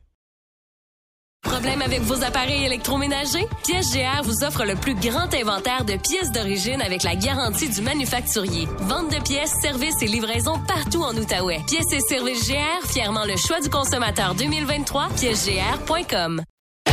Jusqu'à 20h, vous écoutez le local sportif. De retour à Marc Legault. Ben, c'est notre portion euh, débat, discussion. On va parler euh, des joueurs qui ont un lien avec euh, la région, qui ont participé au championnat du monde de hockey junior. Mine de rien, il y en avait six qui ont participé. Il y a peut-être quelques noms que vous êtes ouf, pas certain. Qu'est-ce qui se passe? On va vous les présenter tantôt. Mais pour discuter de tout ça avec nous, on est allé chercher rien de moins que l'expert en la matière. Il a vu tous les matchs du Canada. évidemment, la majorité des matchs du championnat du monde de hockey junior. C'est Stéphane Leroux de RDS. Bonsoir Stéphane. Bonsoir, messieurs, ça va bien? Ça va très bien, merci. Euh, très content de ta présence euh, ce soir, Stéphane. Euh, premièrement, peut-être si tu nous parlais de l'expérience que tu as vécue de décrire cette 20e médaille d'or du Canada lors de la dernière semaine. Ben, je pense que ce que tout le monde a ressenti cette année, c'est le retour de cet événement-là dans le, format qu'on est habitué de le connaître, mm. la, la, tradition du temps des fêtes si on se reporte il y a un an, le tournoi avait été cancellé après quatre jours, le 29 décembre. Tout le monde était rentré à la maison. Il y avait des cas de COVID. Oui, on l'avait repris cet été au mois d'août, mais on était tous d'accord pour dire que c'était pas la même chose, qu'il n'y avait pas le même engouement, qu'il n'y avait pas de neige, il n'y avait pas de partisans. C'était pas la même affaire. L'année, l'année précédente, en 2021, le tournoi avait eu lieu à Edmonton, mais pas de spectateurs. Alors, on retrouvait l'événement qui fait qu'on aime cette tradition-là du temps des fêtes avec l'ambiance. Aussi, je voudrais spécifier dans un amphithéâtre de grandeur junior, tu sais, le, le, le Scotiabank Center à Halifax, puis même à Moncton, c'est des arénas, c'est pas comme les gros buildings de la Ligue nationale, ça ressemble plus à ce qu'on veut voir d'un d'un championnat du monde de hockey junior. Alors l'expérience a été vraiment géniale. Les partisans ont répondu à Halifax on a mis un peu de côté toute la, la scrap hors glace de Hockey Canada, là, appelons ça comme ça. Puis euh, on a eu on a eu notre tournoi comme on aime l'avoir ici au Canada depuis si longtemps. Stéphane, c'est intéressant ce que tu mentionnes. Toi qui as, couvert euh, une quantité incroyable de championnats du monde de junior, de, hockey junior, tu as vécu sensiblement plusieurs ambiances. Euh, tu mentionnes des arénas de format de grandeur junior majeur. Est-ce que c'est la formule que tu euh, préfères? Parce que lorsque le tournoi est au Canada, dans les grosses années, on est capable de remplir quand même les gros amphithéâtres pour les matchs euh, du Canada, mais lorsque les matchs euh, des autres formations sont disputés, ben peut-être l'ambiance laisse à, désirer. Toi, est-ce que tu apprécies mieux la formule de cette année, par exemple, dans deux amphithéâtres comme ça? Ben, c'est sûr que c'était le fun, tu sais. Puis, comme je te dis, les gens, à Moncton, on a eu des foules de 7-8 000 spectateurs pour des matchs des Américains alors que le Canada jouait pas. Mhm. À Halifax, écoute, il y a un match, le premier match de la, de poule de relégation là, qui a eu lieu le 2 janvier à 10h30 le matin. Euh, Lettonie, Autriche, il y avait 4500 spectateurs. Alors, c'est quand même pas peu dire, c'est, euh, c'est une c'est sûr que les billets pour ces matchs-là étaient beaucoup moins dispendieux, puis les gens en ont profité pour aller vivre l'expérience. Mais, au total, on parle de 220 000 spectateurs, 221 000 là, pour les 30 matchs. Alors, c'est excellent. Là. Quand, tu, quand tu regardes ça froidement, c'est une moyenne d'à peu près euh, 5000 personnes par match. Oui, c'est sûr que les matchs du Canada, il y avait 10 000, mais il y a plein d'autres matchs qui impliquaient pas le Canada, qui avaient 5, 6, 7 000. Alors, moi, j'aime bien la, la formule de, de l'Arena Junior, mais c'est certain que quand tu vises les gros revenus puis tout ça, tu es capable de remplir euh, que ce soit le Centre Canadien Tire à Ottawa ou à Edmonton, quoi de même, c'est, c'est sûr que c'est euh, les revenus, euh, c'est toujours ça qui parle, qui fait foi de tout, mais ce tournoi-là devait avoir lieu en Russie. puis à cause des événements qu'on connaît, la Fédération internationale a retiré l'organisation du tournoi aux Russes et a même suspendu les Russes. Alors, qui a levé sa main pour organiser le tournoi à pied levé? Ben, le Canada. Puis, on a décidé de le faire dans un amphithéâtre plus petit. Puis, on va tourner dans les maritimes pour la première fois depuis 20 ans. Puis, honnêtement, ça a très, très bien fonctionné. Stéphane, est-ce que ça a fait une différence, euh, vraiment, de ne pas avoir les Russes dans ce tournoi-là? C'est euh, quand même une puissance, là, au niveau junior. Ben, c'est sûr. C'est sûr que c'est une bonne équipe de moins qui était le fun, c'est que les Tchèques ont, avaient une très, très bonne équipe cette année, mais on se disait tous, hey, si les Russes avaient été là, il y aurait eu six bonnes équipes. Quand, on commence ce tournoi-là, habituellement, on dit toujours, il y a cinq pays qui ont une chance de gagner l'or. Canada, États-Unis, Suède, Finlande, Russie. Là, tu vois, on a ajouté les Tchèques. Je ne sais pas si les Tchèques, ça va se poursuivre l'an prochain, dans deux ans, parce qu'eux, ils avaient vraiment préparé le coup là, pour cette année en envoyant cet été une équipe où il y avait plein de joueurs qui pouvaient revenir. Puis je pense que ça, ça a payé pour les Tchèques. Est-ce que leur programme va redevenir une puissance comme il l'a déjà été là, au tournant des années 2000? Ça, je suis pas convaincu, mais c'est sûr que pas de Russes, qu'on le veuille ou non, ça enlève une grande rivalité. Même si les Russes on va le dire, ils n'ont pas gagné souvent. depuis 2004, les Russes ont gagné une seule fois, c'était en 2011 à Buffalo. Alors, tu sais, les gens disent, hey, les Russes sont pas là, ça enlève un cachet. Ouais, mais tu sais, ils sont toujours sur le podium ou pas loin, mais gagner, ils l'ont gagné seulement mhm. qu'en 2011. Ils étaient revenus de l'arrière. Le Canada menait 3-0 en finale après deux périodes. les Russes avaient marqué cinq buts en troisième période. C'est leur seule médaille d'or depuis 2003-2004. Euh, mais c'est sûr que moi, moi, entre autres, ce qui manquait, des Russes, oui, mais Matvei Michkov, tu sais, qui était le gars qu'on compare avec Connor Bedard, tu sais, c'est, tu sais, on a beaucoup parlé d'Adam Fantilli, puis des autres qui peuvent peut-être être deuxième, troisième, mais on oublie ce jeune-là, Michkov, qui l'année d'avant, au mondial des moins de 18 ans, avait marqué 12 buts en 7 matchs, puis était presque aussi spectaculaire que. Tu sais. Alors, ça aurait été toute une confrontation de voir les deux dans le même tournoi. Là. Stéphane, il y avait plusieurs joueurs euh, qui ont un lien avec notre région ici dans l'Outaouais qui ont participé au championnat du monde, euh, à ce championnat du monde-là. Je t'ai envoyé euh, la liste entre autres. Je vais te les nommer. Peut-être si tu nous donnais une appréciation de leur de leur performance. Peut-être quelques joueurs que tu as moins vus clairement en, ayant le focus sur l'équipe du Canada. Je vais commencer peut-être par, par ordre d'importance. On va y aller peut-être avec le moins important ou celui qui, qui est peut-être moins connu. C'est Vinicius Rohrer qui joue pour les 67 d'Ottawa ici, qui malheureusement jouait pour l'Autriche. était clairement le meilleur joueur de l'Autriche avec tout près de 27 minutes euh, de temps de jeu comme attaquant. Euh, est-ce que tu as eu l'occasion de le voir évoluer un petit peu? Ben, on a fait euh, on a fait trois des quatre matchs de l'Autriche dans la première ronde, puisque l'Autriche était à Halifax. Moi, les équipes que j'ai moins vues, c'est celles qui évoluaient à Moncton. Je regardais les matchs un peu à la télé, mais on n'avait pas toujours le temps. Mais dans le de Rohrer, je l'ai vu, il a joué en fait le premier match, il était il était blessé, il était malade, il n'a mhm. pas joué. Euh, quand il est arrivé, c'est sûr que quand il était sur la glace, c'était à peu près le seul qui était capable de, rivaliser. Parce que le problème, c'est qu'il avait beau faire des, des passes à gauche, à droite, en avant, en arrière, il était pas mal tout seul sur son île avec son équipe. sais. Alors, il s'en est quand même sorti pas si mal dans les circonstances. Puis quand il est arrivé à la fin dans la ronde de relégation pour jouer deux matchs contre la Lettonie, ben là, c'était clairement un des meilleurs joueurs sur la glace pour ces deux matchs-là. Mais ça n'a pas été suffisant, sa performance, pour garder l'Autriche dans le groupe mondial. Sauf que c'est un joueur qui est intelligent, c'est un joueur qui, qui est fatigant aussi. Il y a un peu de Gallagher dans le nez. Puis, euh, écoute, il a seulement que 18 ans. Alors, malheureusement, pour lui, l'an prochain, ça ne sera pas dans le groupe mondial. S'il veut retourner au mondial junior, ça va être dans ce qu'on appelle le groupe 1, là, qui est le groupe en dessous du groupe mondial, pour tenter de requalifier l'Autriche dans le, groupe mondial pour 2025. Euh, mais c'est sûr qu'Aurora n'a pas pu se faire justice là, avec les coéquipiers qu'il avait. Là. Si on regarde euh, du côté de Jack euh, là, qui évolue pour les 67 d'Ottawa, défenseur de l'équipe canadienne, évidemment, ça, va être euh, difficile de l'évaluer parce qu'il n'y a pas eu énormément de temps de jeu. Je ne sais pas si tu as eu l'occasion de, d'analyser son jeu. le septième défenseur. C'était le septième défenseur. Quelques matchs où il a joué un petit peu plus, mais dans l'ensemble, c'était le, le gars en extra, comme on dit. Puis au mhm. championnat du monde junior, contrairement à la Ligue nationale, on habille 22 joueurs. Fait qu'il était en uniforme à tous les matchs. à tous les matchs, on a 13 attaquants, 7 défenseurs, mais c'est le gars qui était le moins utilisé. Sauf que je pense qu'il était honnête dans ce qu'il avait à donner. Euh, est-ce qu'on aurait été mieux avec un autre défenseur? Tu sais, on a on a retranché Carson Lambos au camp de sélection, qui est un gars qui avait joué dans l'équipe cet été euh, à 18 ans, puis on l'a pas gardé à 19 ans pour faire de la place justement à un Mathieu puis à un Tyson Hines, qui au début était peut-être lui aussi le sixième, septième, Mhm. mais que lui a vraiment été très bon. Puis je sais que c'est un gars de votre région aussi. Puis Tyson Hines, ça a été une des belles révélations. Tu sais, il est parti de loin, ce gars-là. Là, il était pas du tout dans la mire au départ. Tu sais, puis là, il s'est présenté au camp, négligé, s'est taillé une place dans l'équipe. Sur les premiers, euh, les premières chartes qu'on voyait, il était septième. Finalement, il a joué à peu près l'équivalent de temps de jeu du quatrième défenseur de l'équipe. Puis écoute, on l'a même utilisé en finale, en prolongation à 3 contre 3. C'est-à-dire qu'on avait confiance en lui du côté du personnel d'entraîneur, de l'embarquer en finale à 3 contre 3. Puis il a marqué deux buts, euh, un dans un euh, dans un match qui voulait rien dire, mais un autre dans un match quand même assez important. Puis euh, ça a été une belle histoire. hein. Puis une des plus belles entrevues sur la glace à la fin, ça a été avec lui, tu sais, où il, il a regardé la caméra à ce moment, puis il a dit Hey les jeunes, là, je pensais pas que j'étais pour être ici il y a trois ans, quatre ans, puis je pensais jamais que je jouerais dans cette équipe-là. Puis je me suis taillé une place dans l'équipe, puis j'ai vécu ce match-là. On sait pas quel genre de carrière il va avoir. Va-t-il jouer dans la Ligue nationale? Va-t-il s'établir dans la Ligue nationale? On- n'est pas capable de répondre à cette question-là. Mais chose certaine, il a vécu une expérience incroyable dans ce tournoi-là là, pour un, gars qui arrivait de, pas mal nulle part pour la plupart des observateurs qui suivent le hockey junior. Clairement, non, non, c'est une euh, des belles histoires là, de cette équipe euh, canadienne. Là, on va, on va continuer avec euh, euh, certains joueurs, encore une fois, qui proviennent de la région. Il y a un joueur qui est intéressant ici. Euh, un, il joue pour les 67 d'Ottawa, mais c'est aussi le dixième choix euh, du repêchage de 2021 par les sénateurs d'Ottawa, donc repêché en première ronde.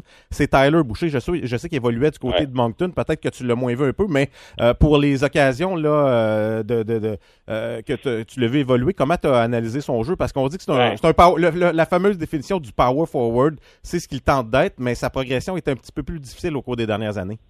J'ai décrit un match de lui seulement quand ils sont arrivés à Halifax en demi-finale. Il a joué parce que le match de la finale, il a été rayé de l'alignement, il a été blessé. On l'a remplacé. Fait que moi, personnellement, en personne, je l'ai vu seulement qu'un match. Puis il a joué un bon match, faisait partie du top 6 là, des, des États-Unis. C'était le seul joueur qui évoluait pour les Américains qui arrivait de la Ligue canadienne de hockey. Tous les autres joueurs des États-Unis arrivaient des, des universités américaines, de la USHL, du programme de développement Ouais. Euh, donc, tu sais, on, on dit tout le temps du côté des Américains qu'on a un préjugé un peu défavorable face aux gars qui viennent jouer dans la Ligue canadienne puis qui laissent tomber un peu le, la route que la plupart des Américains prennent. Alors, on l'a sélectionné, c'est dire qu'on l'avait en haute estime.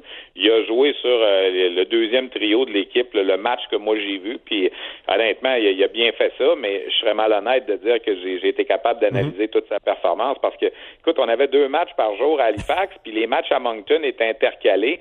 Souvent, il fallait aller faire des entrevues, il fallait aller prendre une petite bouchée entre deux matchs, puis tout ça. Alors, j'ai pas vu beaucoup là, les, les Américains dans, dans ce tournoi-là. Ben, les deux derniers joueurs, tu les as vus amplement. Ils faisaient partie de la finale, entre autres. Euh, un jouait pour euh, la Tchéquie, l'autre pour l'équipe du Canada. C'est deux joueurs qui euh, jouent pour les Olympiques de Gatineau ici, qui auront un gros mot à dire d'ici la fin de saison dans la Ligue de hockey junior majeur du Québec. C'est Marcel Marcel de la Tchéquie et Zach Dean du côté du Canada. Tu donnais ton appréciation des deux joueurs? Marcel Marcel, sur le quatrième trio des Tchèques, a été fatigant. Là. Tu sais, a été un gros attaquant qui fonçait au filet, puis tout ça. Puis Ouais. On en a parlé beaucoup, euh, euh, Marc-André Dumont et moi. Puis il a été, euh, honnêtement, ça, ça fait partie des joueurs qui... euh, comment a fait? Qui a fait de la Tchéquie une équipe tellement balancée. Après, euh, je ne veux pas me tromper dans mes, dans mes affaires, là, mais après quatre matchs, 11 des 13 attaquants de la Tchéquie avaient au moins trois points. Puis six des sept défenseurs avaient marqué au moins un but. Il n'y a pas une équipe dans le tournoi qui avait ça, là, ce- cette espèce de balance-là sur les quatre trios. Puis Marcel Marcel, on- il était utilisé comme un peu sur le quatrième joueur de centre, mais honnêtement, il a montré des belles choses. Puis je pense que si Louis Robitaille a suivi le tournoi, il a dû apprécier de le voir foncer au filet, tu sais, tête Ouais. basse, penche ton épaule, là, tu sais, puis on essaie de déborder le défenseur, puis il était excellent. Puis Zach Dean, ben c'était Zach Dean qu'on connaît dans la LHJMQ, le gars que les patins ils marchent tout le temps, puis qui rentre dans le coin. Il y a eu peut-être une ou deux punitions d'indiscipline. Il y en a une qui a fait mal dans tout le pre- dans le tout premier match. Là, il a écopé d'un D'un cinq d'un minutes, cinq ouais. minutes. Puis ça, c'est dans ce match-là que les Tchéquies ont marqué, les Tchèques ont marqué deux buts. Mais tu sais, il a joué tout le trio, tout le tournoi avec euh, avec Nathan Gaucher des remparts. À un certain moment, au début, il a commencé avec Joshua Roy. Après ça, il a été plus avec euh, Zach Ostapchuk, qui appartient au sénateur. Euh, très honnête comme performance. Zach Dean aussi. Moi, j'étais un peu sceptique, je vais être honnête. Quand je suis arrivé au camp de sélection, tu sais, on, s'amuse avec les collègues, tout ça, puis on, on fait pas un pool, là, mais on se dit, OK, écris tes 22 gars que tu penses qu'ils vont être dans l'équipe. Puis moi, j'avais pas mis Zach Dean dans l'équipe. Je le voyais plus comme un des derniers retranchés. Finalement, euh, tant mieux, il, s'est taillé une place dans l'équipe, puis tant mieux, il a eu le, rôle qu'il a eu. Il a, il a joué ses minutes sur le troisième trio de façon euh, très régulière, puis euh, il, a, fait le travail qu'on avait pour lui. Les stats offensives sont pas là, mais c'était pas à lui là, à traîner l'équipe offensivement.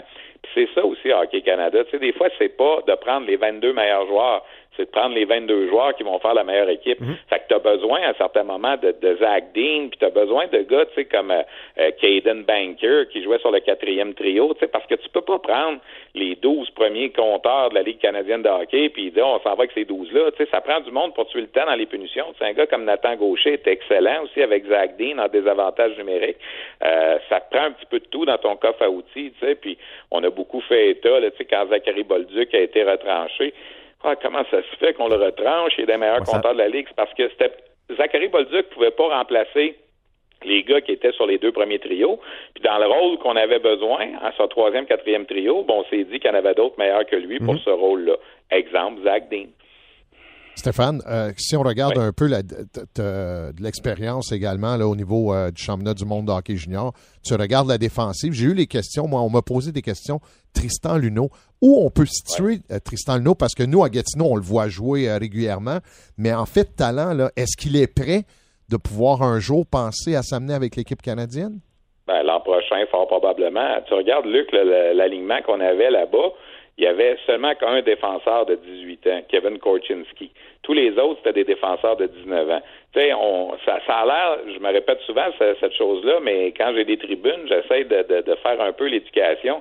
Les gens qui suivent le hockey junior sont conscients c'est quoi la différence entre un joueur de 17 ans, 18 ans et 19 ans. Tu sais, dans la Ligue nationale, quand tu regardes ça, un gars de 26 et un gars de 28, là, c'est pareil. Ils sont à maturité, les deux. Mais dans le cas de ce, de ce tournoi-là, c'est beaucoup, c'est une grosse différence. C'est pourquoi il y a des joueurs qui, à 18 ans, se font retrancher, puis à 19 ans, sont dans l'équipe. Tu sais, Zach Dean, c'est un bon, exemple. Il a été retranché l'année passée. Joshua Roy avait été retranché à 18 ans l'année passée aussi. Alors, tu regardes les défenseurs cette année, il y avait 6 des 7 défenseurs qui avaient 19 ans, puis tu as Korchinski, qui est un top 10 au repêchage, qui s'est taillé une place dans l'équipe, qui potentiellement risque d'être le seul joueur qui revient l'an prochain. Parce que les trois autres joueurs de 18 ans dans l'équipe, euh, c'était euh, ben, Connor Bedard avait 17, Shane Wright avait 18, puis t'as Fantilli qui avait 18. Alors peut-être qu'un Fantilli pourra revenir l'an prochain, puis un Korchinski, à moins qu'il se taille une place dans la Ligue nationale à 19 ans. J'en doute, c'est toujours plus difficile pour un défenseur. Puis euh, c'est ça qui arrive. Alors l'an prochain, c'est certain que Noah Warren, Tristan Luneau, euh, des bonhommes comme ça qui jouent dans la LHMQ, qui auront 19 ans l'an prochain, vont, vont être proches. Tu sais, Jordan Dumais, là, c'est un bon exemple. C'est le meilleur compteur de la Ligue junior majeure du Québec. Il a fait 109 points l'année passée. Il est venu au camp, il était pas loin d'être dans l'équipe, mais il pouvait pas détrôner les gars sur les deux premiers trios à 18 ans cette année. L'an prochain, il va sûrement être dans l'équipe. Il faut prendre ça en considération, c'est extrêmement important. Fait que c'est pour ça que quand tu joues dans l'équipe canadienne à 18, puis encore plus à 17 comme Bédard le fait, c'est exceptionnel. Tu sais, Connor Bedard, on a beaucoup parlé dans le tournoi, c'était pas seulement le plus jeune joueur du Canada, c'était le plus jeune joueur du tournoi au complet des 10 équipes qui a terminé 9 points devant tout le monde. Tu sais, je veux dire, on n'a jamais vu ça. Le, dernier qui a fait ça, c'est Wayne Gretzky. Tu sais, quand tu regardes dans l'histoire tous les grands joueurs canadiens, tu sais, Crosby à 17 ans a fait 9 points dans le tournoi. C'est excellent, mais l'autre a fait 23. Tu sais, McDavid en a fait 11, Bedard en a fait 23. Le seul qui était proche, c'est Gretzky qui en a fait 17 il avait 16 ans et 11 mois. Là, il était un petit affaire plus jeune que Bédard. Alors, quand tu regardes dans l'histoire, tu sais, il a battu le record, pas juste du Canada, du tournoi pour un joueur de moins de 18 ans. C'était Yaromir Yaguer qui avait ça en 1990, 18 points dans le tournoi. Yaromir Yaguer, c'est quand même pas un, c'est pas un pied de céleri, là. Alors, tu sais, ce qu'on a vu avec Bédard, ça faisait genre 40 ans qu'on n'avait pas vu ça. Puis on était chanceux de le vivre au Canada. Tu sais, je me répète, ce tournoi-là, il aurait dû normalement avoir lieu en Sibérie. Mhm. Puis les matchs du Canada auraient été à 5 heures le matin. Ça n'aurait pas été pareil. Avec le décalage horaire, ça n'aurait pas été la même chose. Stéphane, je m'en voudrais en terminant, euh, puisqu'on on, t'a avec nous, c'est clair que tu suis les activités de la Ligue de hockey junior majeur du Québec, mais tu sais exa- également ce qui se passe là, dans la Ligue de l'Ontario, dans la Ligue de l'Ouest. Est-ce que tu as déjà vu des transactions monstrueuses comme on a vu dans les Ah. dernières euh, les dernières journées? Entre autres, là, Pavel Mintyukov, là, les 67 d'Ottawa, ici de l'autre côté de la rivière, sont allés chercher pour neuf Choix. choix, au repêchage. choix, ouais, c'est Il y a. Orlin Zellweger et Ryan Offer là, qui ont été échangés, euh, entre autres, pour 10 choix au repêchage. Ouais. Moi, j'ai rarement vu une situation comme ça. C'est énorme, c'est énorme, c'est beaucoup de pression sur ces jeunes-là. Euh, on en fait des transactions comme ça au Québec, mais jamais aussi euh, aussi monstrueuses que ça.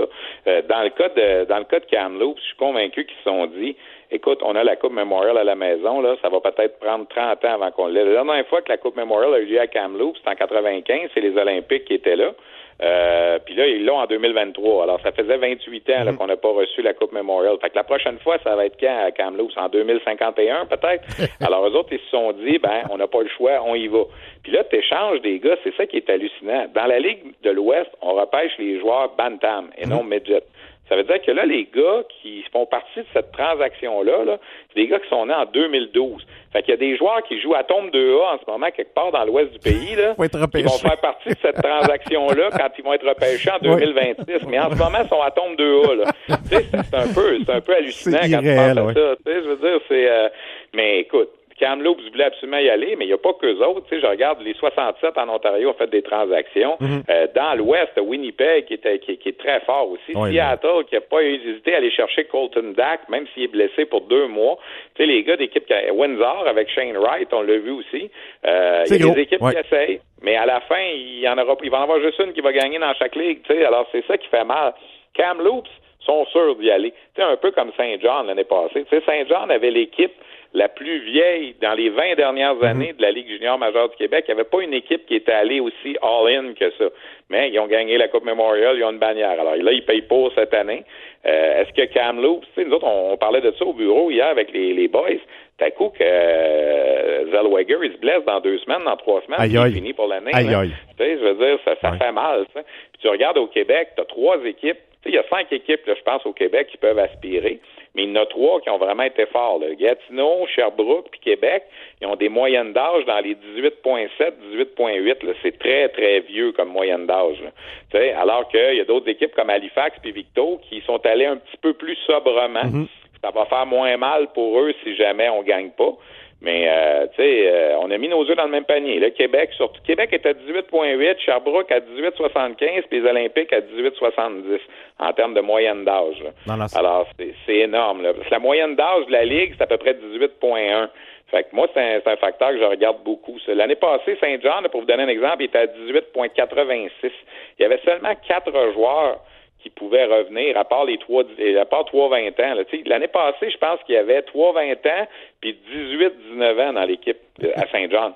Non, c'est Oui, très vieux. Hey Stéphane, on doit malheureusement se, se laisser. Je pense que Luc Chénier Oui, a un euh, message pour pour toi. terminer, euh, Stéphane, juste te dire merci parce qu'à chaque année, dans la période des fêtes, qui est le tournoi junior, moi je pense que c'est le plus beau tournoi qu'on peut pas regarder dans la période des fêtes. C'est une Tu- fois qui nous accompagne. Tu nous hein. fais vivre des choses incroyables à chaque mieux. année et surtout, tu fais découvrir le hockey junior à beaucoup de personnes Ouais. qui n'auraient pas la chance de le découvrir à cause du championnat du monde de hockey junior.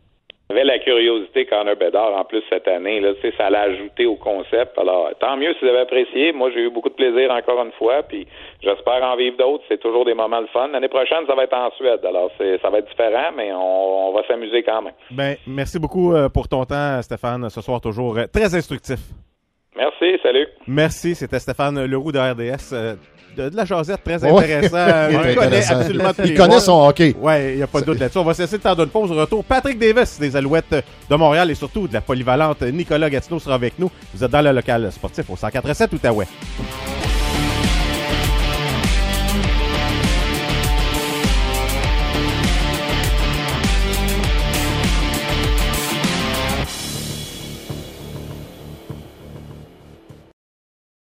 Ici Jean-Gabriel Pajot. La pépinière du Golfe, maintenant maçonnerie dépôt, continue d'être votre spécialiste des produits d'aménagement paysager et maçonnerie Téco-Bloc. Pour l'enveloppe de votre bâtiment, nous avons plusieurs produits pour mieux vous servir, dont les coffrages isolants Nudura. Avec son vaste inventaire, Maçonnerie Dépôt a plus de 40 fournisseurs et deux nouvelles salles de montre intérieures et extérieures qui s'offrent maintenant à vous. Pour vos futurs projets, Maçonnerie dépôt est votre référence. même adresse, même service. Maçonnerie Dépôt 444 Saint-Louis.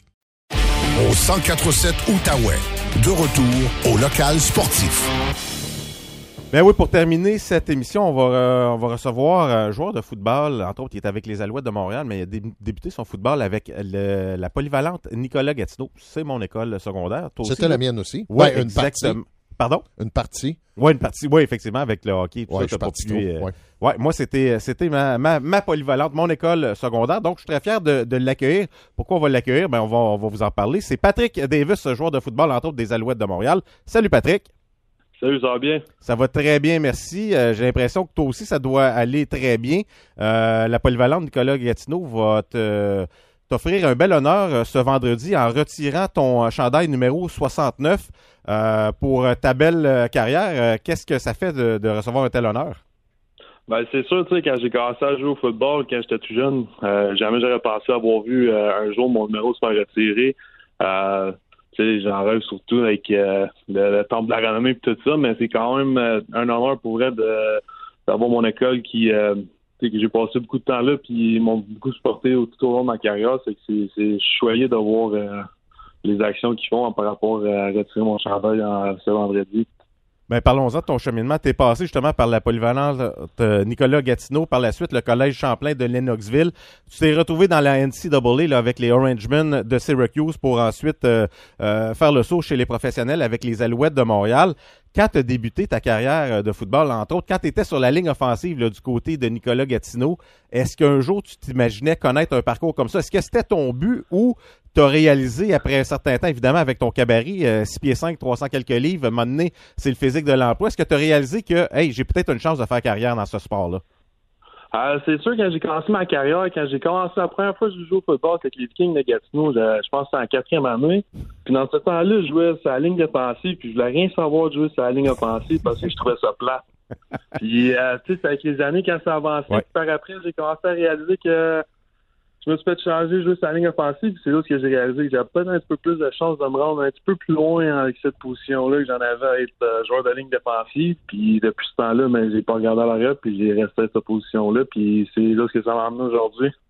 Euh, euh, justement, euh, tu as quitté Nicolas Gatineau, tu es allé euh, en Division 1 là, au Collège Champlain de Knoxville. Et à partir de là, euh, que- quel a été ton choix de carrière? Parce que c'est des grosses décisions de quitter, un, le pays euh, pour aller étudier dans un autre système scolaire, pour aller étudier aux États-Unis. Est-ce que tu avais eu plusieurs offres de plusieurs formations? Comment, comment tu t'es retrouvé du côté de Syracuse? Euh, ben, ça a commencé au début, j'étais entre les deux, tu sais, j'étais pas sûr si je voulais aller, comme tu as dit, changer de pays puis aller étudier euh, ailleurs ou rester au Canada puis aller à l'université ici.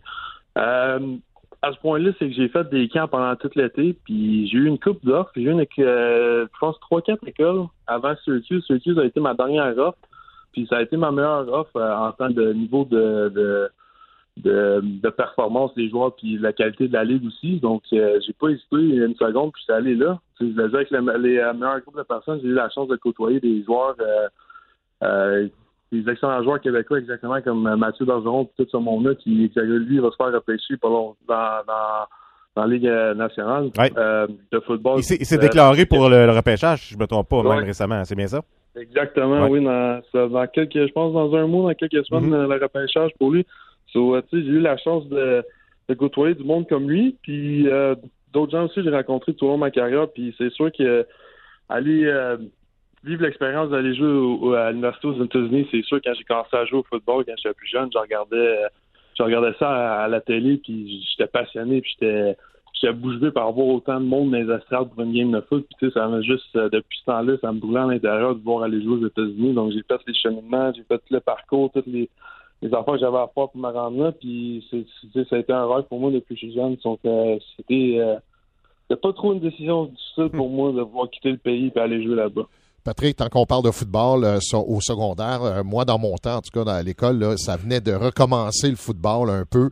Euh, Parle-moi un peu de ce programme-là. C'est, vraiment bon d'amener un programme de la sorte dans une polyvalente pour garder les jeunes, justement, un à l'école, mais également dans le sport. Euh, c'est sûr, comme, comme tu viens de dire, garder les jeunes à l'école parce que même moi, quand j'ai commencé à jouer au football, quand j'ai, toujours eu de la difficulté à l'école euh, au niveau d'apprendre avec le français, toutes ces affaires-là, puis les cours, j'ai coulé beaucoup de cours, j'ai dû faire beaucoup de cours d'été. Puis, tu sais, le football aussi à l'école, euh, surtout au niveau secondaire, m'a aidé à rester sur les bancs d'école puis pas à décrocher. Fait que c'est bien d'avoir un programme sportif, n'importe quelle sorte de sport aussi, mais surtout le football, euh, vu que ça peut, euh, n'importe qui peut jouer. Peu importe ta grandeur, ta vitesse, ta grosseur, tu sais, ça a- il y a une place pour tout le monde dans, dans ce sport-là. C'est la beauté du sport. Puis c'est vraiment important, je trouve. euh, moi, ça m'a beaucoup aidé à, rester à l'école. Puis à cause de ça, ça m'a rendu, ça m'a permis d'aller jouer au cégep, puis jouer à l'université, puis d'obtenir tous mes, euh, mes diplômes. Donc, c'est vrai, j'ai le programme quand il a commencé, j'ai trouvé que on a parti de rien. Puis ce que c'est à Star, c'est rendu euh, c'est rendu quelque chose de vraiment gros. Il y a de plus en plus de joueurs qui commencent à aller jouer en Division 1, Division 2 partout à travers euh, le Québec. Donc c'est vraiment ça a vraiment évolué depuis le temps que moi j'ai passé là. Puis c'est pour ça que je trouve ça euh, j'aime mon temps et à chaque fois j'ai une chance de retourner là. Est-ce que, Euh, ça, est-ce que ça va être la première fois, Patrick, qu'on va retirer un chandail pour un joueur de football? Non? Euh, il y a eu des retraits dans le passé pour les Phoenix, mais c'est des joueurs qui ont qui, qui ont malheureusement euh, perdu leur vie au cours de- d'accidents tragiques, toutes ces choses-là. Mais c'est la première fois qu'ils vont retirer un chandail pour euh, quelqu'un qui euh, réussit euh, de se rendre professionnel. En fait, oui, c'est Michel Simard, je pense qu'il est décédé là, 2009 ou 2010. Effectivement, c'était le seul chandail euh, qui a été retiré par le Phoenix de Nicolas Gatineau. Euh, euh, Patrick, t'as parlé, euh, quand tu étais jeune, tu regardais le football américain, tu regardais les foules et tout ça. Euh, Syracuse, c'est quand même un programme intéressant. On sait qu'il y a de bonnes foules, là, du, du 25, 30, 35 000 personnes, mais joue dans une conférence où est-ce qu'il y a d'énormes programmes universitaires. Et euh, si tu nous parlais peut-être de ta ton expérience la plus grandiose là, dans la NCAA, où est-ce que tu as mis les pieds sur le terrain, puis il y avait peut-être 80-85 000 spectateurs.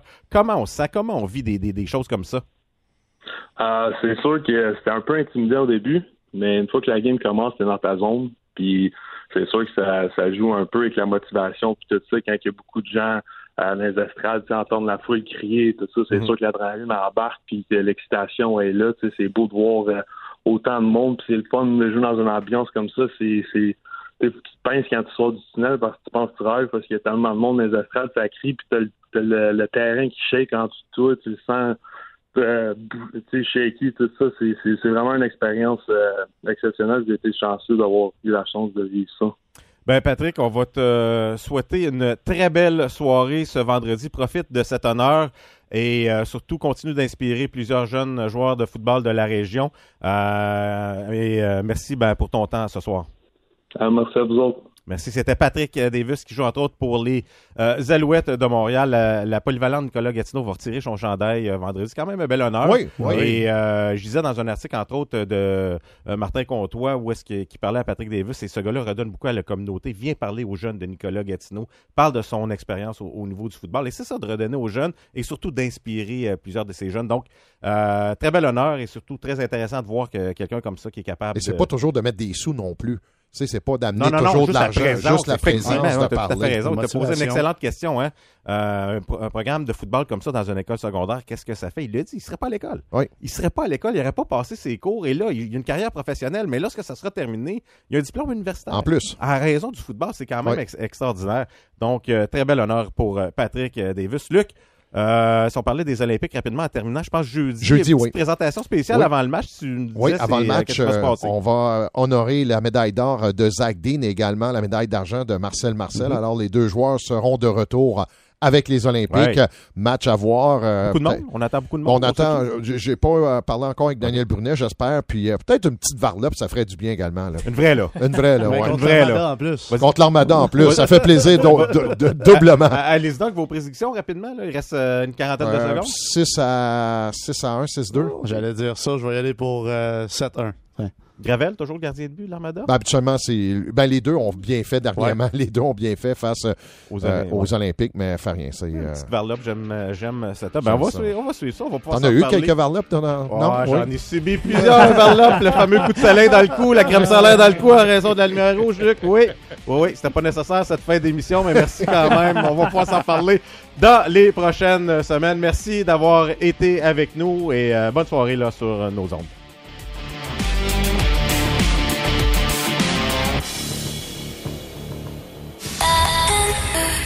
C'est 23.